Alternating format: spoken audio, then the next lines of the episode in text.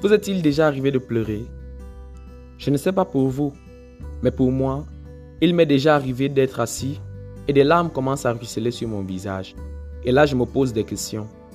Un chrétien peut-il souffrir? Pourquoi nous souffrons tant?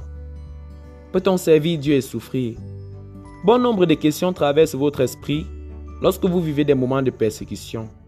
Tout va mal. La vie est devenue pénible. Les hommes sont devenus tellement méchants et insensibles que des questions liées à notre état actuel traversent notre esprit. Nous vivons dans un monde divisé, dans lequel nous sommes obligés de prendre position pour le bien ou pour le mal, pour la mort ou pour la vie, pour la lumière ou pour les ténèbres, pour la haine ou pour l'amour, et pour Dieu ou pour Satan.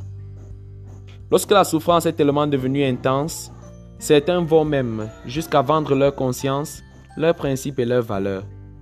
Ils se retrouvent alors dans des pratiques et des agissements ignobles. Pour vous qui choisissez de vivre avec Dieu, vous n'avez pas besoin de vendre votre honneur et votre dignité à vil prix, mais vous avez juste besoin de vous confier en votre Dieu et de persévérer dans la prière et dans l'attente patiente de la délivrance qui vient de Dieu. Vous avez déjà tellement souffert. Tout le monde vous a abandonné. Vous avez perdu espoir. Votre travail est perdu. Vous avez perdu un être cher. Pour vous, tout est fini, mais pour Dieu, tout est encore possible. C'est lui qui dit et la chose arrive. Il ordonne la chose vient à l'existence. Saisis la main de Dieu. Il ne tarde pas. Reste accroché à lui. Persévère. Il est à la porte. Encore un peu. Un peu de temps. Celui qui doit venir viendra. Il ne tardera pas.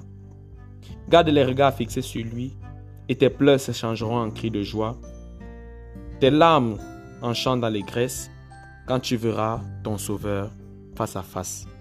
Mais bien aimé, c'était l'épisode 006 de votre série audio Les paroles de vie, saison 2, les paramètres d'une vie spirituelle élevée.